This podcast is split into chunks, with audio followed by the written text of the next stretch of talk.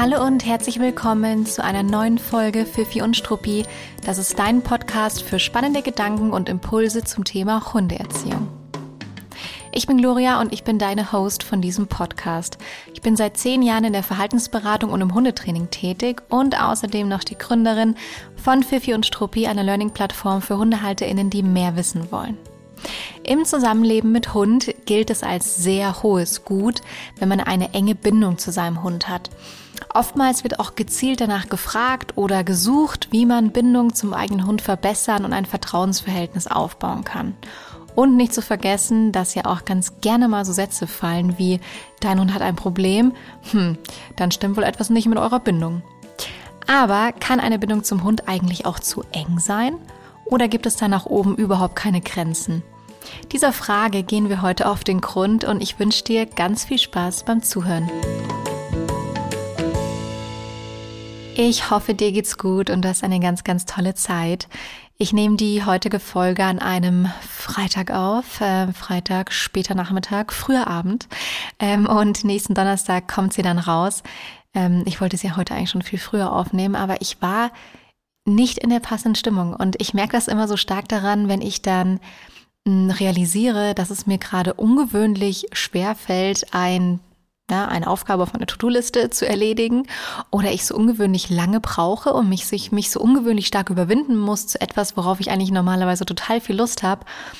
Und dann musste ich mich zwingen, ähm, meinen Podcast Vorhaben äh, ein paar Stunden zu verschieben. Und dann habe ich die Wohnung aufgeräumt, noch andere Termine gehabt, war jetzt sogar noch einkaufen, angefangen meine Tasche für morgen zu packen, erzähle gleich, was ich morgen mache. Und bin jetzt aber gerade zur Wohnungstür rein und war jetzt so richtig in freudiger Erwartung, mich endlich vors Mikrofon zu setzen und loszureden. Und ähm, jetzt ist es auch so in meiner in meinen Notizen, die ich mir immer vorbereite, einfach ja, easy gegangen. Also man muss sich doch manchmal irgendwie dazu zwingen, vor allem wenn man, und das habe ich natürlich als Selbstständige, die Möglichkeit hat, sich die Tage so einzuteilen, wie äh, wie man es möchte und wie es einem gerade irgendwie gut tut. Also ich habe jetzt gerade richtig Lust, diese Podcast-Folge aufzunehmen. Ähm, ich hoffe, dass, dass sich das positiv auf diese Podcast-Folge auswirken wird. Das Thema ist auf jeden Fall schon mal sehr spannend. Mm, ich fahre morgen auf eine Fortbildung, eine HundetrainerInnen-Fortbildung. Es geht um Aggressionsverhalten bei Hunden und diese Fortbildung, ich hatte, glaube ich, auf äh, Instagram schon mal davon berichtet oder war das im Podcast? Ich weiß es gar nicht. Die zieht sich über das ganze Jahr hinweg, ähm, ist hauptsächlich online und jetzt haben wir aber ein Präsenzwochenende und da geht es morgen früh um sechs los, damit ich da pünktlich dort bin. Und für mich ist es tatsächlich Einerseits freue ich mich darauf, ähm, weil ich die Atmosphäre auf Fortbildungen mag und die Leute mal persönlich kennenzulernen. Auf der anderen Seite ist es eine Herausforderung für mich, ähm, die ganze Fortbildung und zwar interessanterweise, weil ich mich mit der Art der Wissensvermittlung ein bisschen schwerer tue. Ich denke mal, da gibt es einfach auch unterschiedliche Lerntypen. Dem einen liegt es mehr, dass man frontal beschallt wird, dem anderen, der andere bräuchte eher viele Gruppenarbeiten oder ähnliches. Und ähm, ja, viele wollen vielleicht pff, viel Text haben, viel lesen, andere wollen wenig Text haben, viel mündlichen Input haben. Ich glaube, es geht so stark auseinander. Und in dem Fall ist es so, dass die Fortbildungstage, auch wenn sie inhaltlich ganz toll sind, für mich sehr anstrengend sind. Und ich glaube, herausgefunden zu haben, dass es an der Art der Wissenvermittlung liegt. Und das ist äh, null kritisch gemeint, weil es gibt unterschiedliche Lerntypen und wenn ich da jetzt gerade nicht reinfalle, dann ist es ja mein Thema, ist ja nicht das Thema von jemandem, der diese Fortbildung anbietet. Mm, ich mag nämlich tatsächlich eigentlich eine Art von Frontalbeschallung sehr gerne und ein Skript, das ich habe, gerne auch mit Texten, gerne auch mit begleitender Literatur. Vielleicht kommt es noch aus meinem Studiumszeit mit den Vorlesungen, weil die sind dem ja irgendwie sehr ähnlich. Naja, sei es drum. Die Inhalte sind sehr, sehr wertvoll, die Kontakte, die ich darüber knüpfe, natürlich auch und ich freue mich jetzt darauf, morgen auf die Fortbildung zu fahren. Ähm, und will jetzt natürlich gar nicht mit damit so ausschweifen, bevor wir hier in das Thema einsteigen. Ich habe die Folge ja so benannt und auch im Intro schon angesprochen. Es geht darum, ob es eine zu enge Bindung zwischen Bezugsperson und Hund geben kann. Und zwar war ich vor ein paar Tagen äh, im Gespräch mit Samaria und es ging dabei um das Thema Bindung, ähm, und ich habe dann in diesem Gespräch so lapidar eine zu enge Bindung in den Raum gestellt. Und Samaria hat das natürlich gleich aufgegriffen, der kleine Fuchs, und eingeordnet diesen Begriff und hat ähm, gefragt, so gibt es denn wirklich so etwas wie eine zu enge Bindung? Und genau darüber will ich heute sprechen und auch erklären, was ich damit gemeint habe und ob der Begriff Bindung dafür überhaupt passend ist. Aber wie bin ich drauf gekommen? Ähm, also ich war mit Samaria im Austausch, das habe ich ja schon gesagt. Und wir haben über das Thema Alleinbleiben gesprochen. Und in diesem Zusammenhang habe ich über eine zu enge Bindung zum Hund gesprochen und dass es womöglich das Alleinbleiben-Training beeinflusst. Was ist Bindung überhaupt? Ich glaube, so müssen wir kurz starten, um uns dann entlang zu hangeln. Was ist Bindung? Wie wertvoll ist eine enge Bindung? Kann Bindung zu eng werden? Und wo sehe ich da ein paar kritische Aspekte? Bindung ist ein Ausdruck unserer Beziehung zum Hund in dem Fall, gilt natürlich übergreifend, und drückt äh, die innere Verbundenheit aus. Und bei einer schwachen Bindung ist da eben noch keine so starke innere Verbundenheit. Vielleicht ist der Hund noch neu in der Familie oder ja, man hat vielleicht auch eine ungünstige Art der Hundeerziehung eingeschlagen, kann ja auch mal sein. Und bei anderen äh, und, und äh, bei einer engen Bindung spricht man dann eben von einer starken Verbundenheit, einer starken inneren Verbundenheit. Und so eine innere Verbundenheit zu seinem Hund zu haben, ist ein sehr wichtiges und hohes Gut. HundehalterInnen streben das in der Regel immer an und es ist auch gut so. Das ist wichtig so. Ich will daran überhaupt nicht rütteln heute. Ich befürworte eine gute Bindung und eine enge Bindung. Ich halte es für ganz, ganz wichtig, an der Bindung zu arbeiten und diese auch zu stärken. Man kann übrigens auch ganz, ganz konkret an der Bindung arbeiten. Das ist nicht irgendwie jetzt so ein das musst du, den Begriff muss man sich nicht, oder Bindungsarbeit ist nicht irgendwie auf einer esoterischen Ebene oder so, sondern das kann man ganz, äh, auch auf einer ganz rationalen Ebene kann man an der Bindung arbeiten. Mm, also Bindung ist erstmal nichts Falsches, sondern sogar ein ganz wichtiges Ziel. Und deshalb meinte natürlich Samaria auch prompt, hm, denkst du wirklich, es gibt eine zu enge Bindung? Ich glaube nicht, dass es eine zu enge Bindung gibt. Ähm, ich sage gleich noch was dazu, ob dieser, weil ich äh, finde diesen Begriff zu enge Bindung auch ungünstig tatsächlich. Wir haben einen anderen Begriff dann gefunden. Ich beobachte, aber schon so etwas wie eine kritische Seite an einer sehr engen Bindung zum Hund und ich erkläre jetzt gerne mal, was dahinter steckt und was für Gedanken ich dazu habe. Eine kurze Unterbrechung in eigener Sache. Gute Hundeerziehung beginnt mit dem richtigen Wissen. Puh, was bedeutet das eigentlich? Du hast es sicherlich schon mal erlebt, dass du eine Frage zu deinem Hund hattest und zehn verschiedene Antworten bekommen hast. Und welche ist jetzt eigentlich die richtige? In Sachen Hundeerziehung spricht gefühlt jeder mit. Bei Fifi und Struppi bieten wir dir Weiterbildungsmöglichkeiten für vielfältige Themen der Hundeerziehung an, so dass du auch als Hundehalterin verstehst, wie Methoden und Anleitungen wirklich funktionieren und was das auch bei deinem Hund auslöst.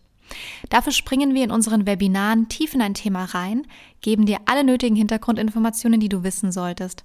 Außerdem bekommst du immer auch konkrete Anleitungen mit an die Hand, um direkt in die Umsetzung zu gehen. Unsere Methoden richten sich nach folgenden Werten. Sie sind fundiert, funktionieren nachhaltig und sind fair zum Hund. Vom Alleinebleiben über die Leinführigkeit bis hin zu wichtigen Erkenntnissen der Körpersprache. Schau doch gerne mal rein und stöbere durch unsere Academy. Alle Infos findest du unter pfiffiundstruppi.de.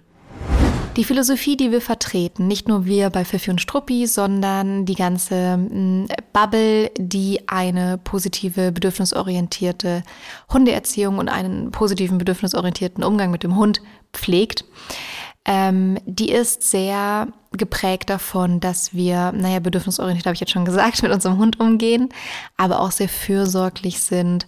Wir konzentrieren uns auf die positiven Dinge. Mm, wir lassen die Hunde meistens in seinen sehr, sehr, in einem sehr, sehr positiven Licht erscheinen und bereiten ihnen doch damit auch wahnsinnig viel positive Emotionen. Hunde, Hunde binden sich also in der Regel sehr, sehr gerne an uns. Also wer würde sich nicht gerne jemandem anschließen, der einen, der die Stärken in einem sieht und erkennt und die fördert, der bei Schwächen unterstützend zur Seite steht, der ähm, darauf eingeht, was man braucht, um ausgeglichen und glücklich zu sein. Und natürlich binden unsere Hunde sich dann auch sehr gerne sehr eng an uns. Das kann eine Nebenwirkung von einer sehr positiven und bedürfnisbefriedigenden Hundeerziehung sein, dass diese Bindung in mancherlei Hinsicht zu eng wird oder sowas wie zu eng wird.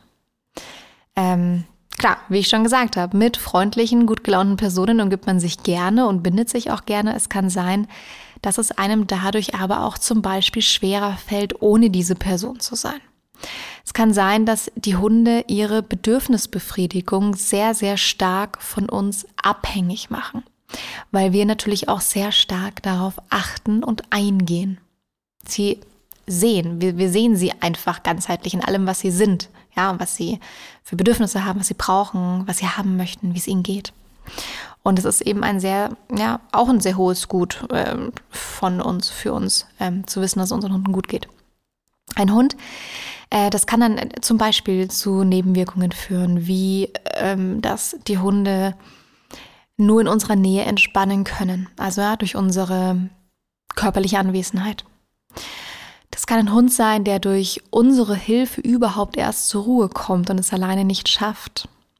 Es kann ein Hund sein, der mit den Reizen draußen nur umgehen kann, indem er sich an uns orientiert oder zu uns kommt. Es kann ein Hund sein, der gelernt hat, wenn er Angst hat, bekommt er bei uns Schutz und dann ist er auf unseren Schutz angewiesen. Ähm, und noch dazu sind wir natürlich auch automatisch immer mit dem Bedürfnis nach Nahrung verbunden und auch mit dem Bedürfnis nach sozialer Verbundenheit, was sehr wichtig ist für unsere Hunde. Also Nahrung sowieso, eines der Grundbedürfnisse sind überlebenswichtig. Und soziale Verbundenheit ist eben dadurch, dass es soziale Wesen sind, natürlich auch ein ganz wichtiges Bedürfnis. Und genau dieser Aspekt kann für mich zu einer kritischen engen Bindung führen. Ähm, man kann da aber auch recht easy entgegenwirken. Ähm, es muss eben nur reflektiert werden. Also es ist kein, hm, keine Nebenwirkung von positiver Hundeerziehung, die mich dazu bringt zu sagen, okay, und jetzt hau ich halt auf den Hund drauf. Gut, das hm, machen auch nicht. Äh, hm, es gibt auch noch etwas dazwischen. Ich weiß, ich weiß, ich weiß. Ähm, ich wollte nur sagen, Nebenwirkungen, potenzielle Nebenwirkungen müssen nicht eintreten, man kann sie reflektieren und das hat nichts damit zu tun, dass man diese Art der Hundeerziehung stark hinterfragen muss. Man muss aber einzelne oder darf einzelne Aspekte hinterfragen. Jetzt haben Samari und ich uns aber beide schon an dem Begriff zu enge Bindung gestört. Ich jetzt nicht ganz so stark, aber ich bin damit auch nicht so richtig happy gewesen, weil es es nicht ganz so treffend beschreibt, was wir da eigentlich im Kopf hatten. Und wir haben dann angefangen, von einer erlernten Abhängigkeit zu sprechen. Eigentlich ein ganz cooler Begriff, erlernte Abhängigkeit statt zu enge Bindung. Äh, ich muss aber noch ein bisschen drauf herumdenken, um ehrlich zu sein. Ich bin noch ein bisschen unschlüssig. Ich finde, das ist ein ganz, ganz cooler Begriff und eine gute Idee, das in die Richtung zu beschreiben. Aber ich denke noch so ein bisschen darauf rum. Darum soll es heute nicht gehen. Ähm, nicht nur die Art, wie wir Hunde sehen und schätzen, kann zu einer erlernten Abhängigkeit führen, sondern auch die Art der Erziehung. Es wird viel die Orientierung am Menschen verstärkt und belohnt. Das zieht sich sehr stark durch einige Methoden durch. Das macht auch in vielen Kontexten absolut Sinn. Wenn Hunde aber gar nicht mehr in die Umwelt eintauchen können, also sowohl drinnen als auch draußen, stark an den Hacken ihrer Menschen kleben, sehr, sehr eng an denen immer hängen und mit denen verbunden sind, und sie teilweise sogar dauerhaft anschauen in der Erwartung einer Bestätigung, dann ist das ein falsch verstandenes positives Training. Ich erlebe das auch in der Verhaltensberatung in ein bisschen abgewandelter Form. Es gibt Tools und Techniken, mit welchen man es vor allem bei reaktiven Hunden, also Hunden, die draußen auf bestimmte Reize reagieren, mit Abwehrverhalten oder mit Bällen die Leine springen und ähnlichem, und es gibt Tools und Methoden, mit welchen man dann eben bei sogenannten reaktiven Hunden meistens recht schnell zu Ergebnissen kommt, es recht schnell und gut hinbekommt, dass die Hunde mit unserer Unterstützung mit den Reizen umgehen können. Und es motiviert die HalterInnen natürlich sehr. Leider gibt es aber auch einige HundehalterInnen, die sind dann so euphorisch, dass sie denken, sie verstehen jetzt das Training und die Methode und machen damit alleine weiter. Das meinen die noch nicht mal böse, ähm, sondern die denken tatsächlich, cool, ich habe es durchschaut, ich kann es anwenden, ähm, funktioniert. Da fehlt aber etwas ganz Wichtiges. Und zwar sind die Trainingsschritte nicht zum Ende gedacht. Denn das Ende sollte doch sein, dass der Hund bestenfalls sogar ohne unsere engmaschige Unterstützung mit den Reizen klarkommt. Das benötigt aber natürlich Zeit und benötigt auch, dass man über den ersten Trainingsschritt hinauskommt und weiterhin den Status quo challenged, weiterentwickelt, am Training dran bleibt und eben guckt, wie weit man da mit dem Hund kommen kann. Das ist ja auch immer ein bisschen von der Umwelt und der Lerngeschichte und allem Möglichen abhängig. Also kurzum, Hunde, die fast nicht mehr ihr eigenes Ding machen, draußen wie drinnen, sondern die ganze Zeit in der Kooperation mit den Menschen sind oder sein wollen, dann das gibt es übrigens nicht nur in der positiven Hundeerziehung, sondern natürlich auch in der aversiven. Der Unterschied ist aber, in der positiven Hundeerziehung fühlt sich auch noch super, super mega toll an, so eng in der Zusammenarbeit mit den Menschen zu sein. Ähm, also eine totale Verstärkergeschichte, die man da aufbaut. Ähm, also hm, äh, das würde ich mal als, als Unterschied noch sehen. Es ist natürlich in jeglichen Arten der Hundeerziehung möglich, dass man die Hunde da in einen eine sehr enge, zu enge Kooperation erzieht, aber bei uns fühlt sich halt auch noch wahnsinnig positiv an dabei und angenehm an. Jetzt ist es natürlich schon spannend zu hören, wie man das vermeiden kann, äh, dass so etwas eintritt. Also, dass die Hunde da ein Stück weit ihre Eigenständigkeit verlieren, ihre Bedürfnisbefriedigung zu stark von uns abhängig machen, zu stark ähm, in die Kooperations Kooperation mit uns gehen, vielleicht auch in Situationen, in welchen das nicht notwendig ist, in welchen sie normalerweise sehr, sehr gerne einfach hündisches Verhalten zeigen können, sich unter den Tisch legen und schlafen können oder in ihr Körbchen zurückziehen können. So, jetzt möchte ich aber mit euch darüber sprechen, mit dir darüber sprechen, wie man es denn vermeiden kann, dass so etwas eintritt, also dass der Hund so eng mh, mm, seine Bedürfnisbefriedigung von uns abhängig macht und überhaupt nicht mehr ohne uns kann, dass die Inhalte, die ich jetzt sage, das sind so Impulse, die ich mir notiert habe, die ich gerne weitergeben wollte heute in der, in der Folge. Das ist sicherlich inhaltlich eine Folge für sich, wahrscheinlich sogar jeder einzelne Punkt. Aber ich reiße es heute relativ kurz an. Aber ich bin natürlich immer auch super happy über Feedback, ob eine der Punkte einfach sehr spannend für euch sind, dann teilt uns das mit. Dann kann ich da auch gerne nochmal einzelne Podcast-Folgen dazu machen oder wenigstens zu diesem Thema nochmal eine einzelne Podcast-Folge machen. Mir ist übrigens vorhin, als ich diese Punkte notiert habe, aufgefallen, dass es zu einigen der Tipps und Punkte Inhalte aus Webinaren von uns gibt, die einen genaueren ähm, Input geben und genauer zeigen, wie man dies oder jenes erreichen kann. Ich sage das deshalb ergänzend dazu, ist einfach nur als kleine Empfehlung gemeint, falls jemand sagt, ach, das ist irgendwie, äh, ist zwar ein guter Hinweis, aber wie soll ich das denn umsetzen, dann kann das vielleicht hilfreich sein. So, das Allerwichtigste haben wir vorhin auch schon kurz angesprochen, aber jetzt nochmal hier zusammengefasst. Ich finde es ganz, ganz wichtig, dass ein Hund ohne die mentale und körperliche Anwesenheit des Menschen in den Schlaf finden und entspannen kann. Ähm, das heißt, wenn du beobachtest, also im besten Fall sieht es dann so aus, dass die Hunde zu Hause einfach einige Meter entfernt vom Menschen, vielleicht sogar in einem anderen Zimmer, sich ablegen und schlafen können über längere Zeit hinweg, nicht sofort aufspringen, wenn der Mensch sich bewegt, ähm, aber eben auch nicht davon abhängig sind, dass der Mensch ihnen hilft, in diese Entspannung zu kommen. Hm, das ist schon eine sehr wichtige Grundvoraussetzung für vieles, auch fürs Thema Alleinbleiben, da gehe ich gleich noch darauf ein. Und vor allem ist es etwas, dem man schön entgegentreten kann, wenn man Anzeichen dafür beobachtet. Ähm, Verstehe mich nicht falsch, natürlich darf dein Hund auch an dir dran liegen. Kontakt liegen ist ja ganz, ganz Wichtiges und darf dann auch gerne da sehr entspannt sein dabei. Aber es geht mir darum, dass es Hunde gibt, die gar nicht mehr ohne den Menschen entspannen können. Und das ist eben ungünstig. Ja, das tritt oftmals im Zuge der Junghundeentwicklung ein, aber ich meine, es tritt alles gerne mal in jeglicher Ausprägung im Zuge der Junghundeentwicklung ein, weil es so eine stark einschneidende Lebensphase ist. Ähm, das heißt also, es muss nicht, es muss auch nicht nur in dieser Lebensphase, aber dort beobachte ich das immer recht häufig. Und wenn man da erste Anzeichen erkennt, dann darf man auf jeden Fall schon aktiv werden. Natürlich gerne auch schon, gerne auch bei älteren Hunden. So ist es natürlich nicht. Ähm, einige Infos dazu findet man, also wie man das aufbauen kann, dass Hunde auch ohne uns entspannen können, findet man in unserem Entspannt in allen Lebenslagen Webinar. Da sind so die gängigsten Entspannungstechniken dargestellt, die man sowohl für die Wohnung, aber auch unterwegs auf Spaziergängen nutzen kann, je nach Hundetyp auch unterschiedlich und je nach Menschentyp. Ähm, und das ist sehr, sehr umfassend kommt auch mit einem begleitenden Workbook. Und wenn man einfach ein Thema damit hat, nicht genau zu wissen, wie schaffe ich es denn, dass mein Hund auch ohne mein Zutun in eine Entspannung finden kann, dann sind dort auch einzelne Techniken beschrieben, wie man das extrem gut unterstützen und machen kann. So, jetzt habe ich gerade schon gesagt, Alleinbleiben, es ist, wäre auch eine wichtige Basis fürs Alleinebleiben. Die zwei Themen müssen nicht unbedingt miteinander zusammenhängen, können aber. Ich würde das Alleinbleibtraining hoch priorisieren. Das ist mein weiterer zweiter Tipp zu diesem Thema.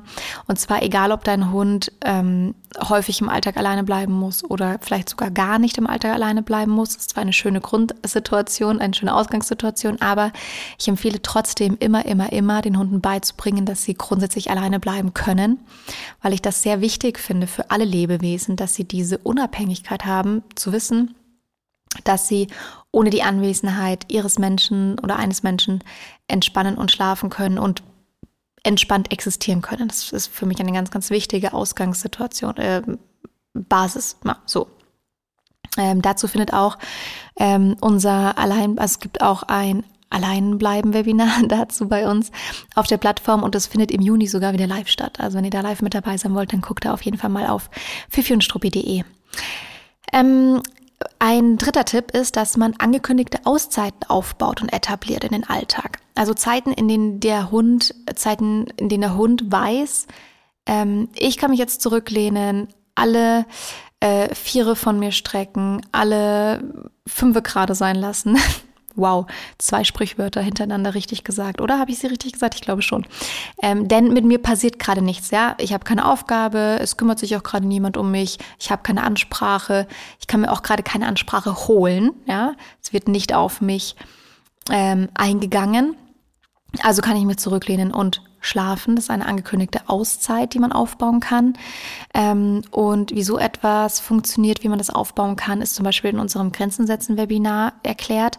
Das finde ich einen ganz wichtigen und guten Tipp auch, dass die Hunde eben auch Zeiten kennen, in denen sie eben nicht in äh, Kooperation mit uns treten können, in Interaktion mit uns treten können, egal ob sie das gerade möchten oder nicht. Man baut es aber total nett und kleinschrittig auf. Es ist kein Ignoriert-Training oder ähnliches. Dann wäre mein vierter Tipp, dass man Begegnungstraining, wenn man einen reaktiven Hund hat, wirklich bis zum Ende durchzieht und nicht nach den ersten Erfolgen ewig auf einem Level bleibt. Also ganz, ganz wichtig, das Ziel sollte nicht sein, dass man mit super engmaschiger Unterstützung durchs Leben kommt und den Hund die ganze Zeit irgendwie in der Kooperation hält, sondern dass der Hund auch mit diesen Reizen umgehen kann, nachhaltig. Ähm, der, jetzt muss ich mal nachzählen, eins, zwei, drei, vier, fünfte Tipp dass man nicht nur mit Futter belohnt und verstärkt, sondern gerne auch funktional verstärkt. Was bedeutet funktionale Verstärkung? Eine funktionale Verstärkung ist, den Hund damit zu belohnen, also mit dem zu belohnen, was in diesem Moment, in dieser speziellen Situation seine Motivation ist. Genau, also das, was für den Hund in diesem Moment die Motivation ist. Wenn die Motivation zum Beispiel ist, ähm, die Zeckenzange soll wieder von mir weggehen, weil die ja, piekst mich oder keine Ahnung was, dann wäre der funktionelle Verstärker, dass die Hand mit der Zeckenzange äh, sich entfernt vom Hund, zum Beispiel. Und das kann man natürlich auf alles übertragen. Also draußen bei in Begegnungssituationen, wenn der Hund sich einen anderen Hund vom Leib halten möchte, dann ist es der funktionale Verstärker, wenn der fremde Hund geht. So. Ähm, das kann man sehr, sehr schön. Das ist nicht so easy wie mit Futter zu arbeiten, finde ich. Ich finde, das muss man ein bisschen stärker reflektieren und sich aufbauen, äh, sich überlegen, wie man den Trainingsaufbau macht. Aber das kann man sehr, sehr schön in äh, das Training mit einbauen. Empfehle ich euch aber tatsächlich immer in Zusammenarbeit mit VerhaltensberaterInnen, die eben dann einem dieses Trainingskonstrukt äh, aufbauen und mit einem besprechen. Dann wäre der sechste Tipp, viel interventionsfreie Zeit auf den Spaziergängen einzubauen. Interventionsfreie Zeit ist eine Zeit auf dem Spaziergang, wo der Hund Hund sein kann, schalten und walten kann, wie er möchte, ohne dass wir ihn ansprechen, rausreißen, unterbrechen, irgendwas von ihm verlangen, irgendwas trainieren, irgendwie auf ihn einwirken.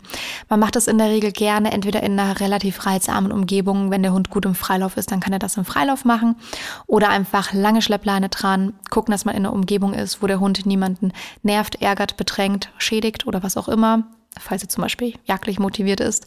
Ähm, und also eine Umgebung, der, die für ihn passend ist, wo er niemandem wehtut, ähm, alle mit diesem Verhalten fein sind und er trotzdem hündisches Verhalten zeigen kann oder dass wir ständig etwas unterbrechen oder auf ihn einwirken müssen. Also interventionsfreie Zeit, etablieren auf den Spaziergängen, Tipp Nummer 6.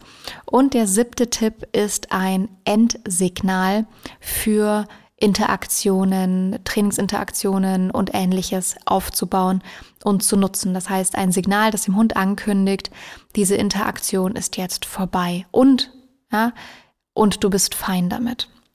Also ein ähm, Endsignal baut man so auf, dass der Hund nicht nur weiß, jetzt ist die Interaktion zu Ende, sondern damit auch umgehen kann. Warum betone ich das jetzt so? Für viele Hunde ist es sehr frustrierend, wenn eine Interaktion zu Ende ist. Und auch hier geht es nicht darum, dass wir unsere Hunde dann einfach ignorieren und sich selbst überlassen, sondern man baut es tatsächlich so auf, dass sie dann damit umgehen können und das für sie in Ordnung ist. Das sind sieben Tipps gewesen, ähm, die ich noch mal ganz kurz zusammenfassen möchte dem Hund beibringen, dass er ohne uns entspannen kann, allein bleibt Training hoch, allein bleibt Training hoch priorisieren, angekündigte Aufze Auszeiten aufbauen, damit der Hund weiß, es dreht sich nicht immer alles um ihn. Ähm, Begegnungstraining bis zum Ende durchziehen und nicht auf einem Level ewig bleiben, unterschiedliche Belohnungen und Verstärker verwenden, gerne auch funktionale Verstärker, interventionsfreie Zeit auf Spaziergängen stärken, die Hunde nicht ständig in der Interaktion mit uns halten.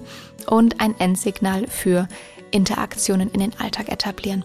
Es gibt sicherlich noch deutlich mehr Punkte, ähm, Tipps und Infos, wie man dem vorbeugen kann und was man machen kann, aber für heute sollen das mal die Impulse gewesen sein. Ich hoffe, du konntest für dich etwas rausziehen.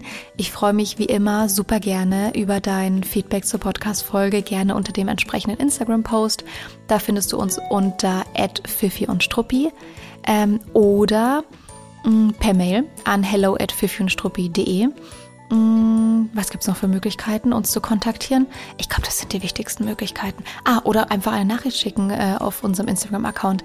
Was mich natürlich auch über alle Maßen freuen würde, ist eine 5-Sterne-Bewertung von diesem Podcast. Ähm, das hilft uns sehr und das freut mich immer ungemein. Und ansonsten würde ich sagen, belassen wir es mal dabei für heute. Ich wünsche dir alles Gute und bis zum nächsten Mal.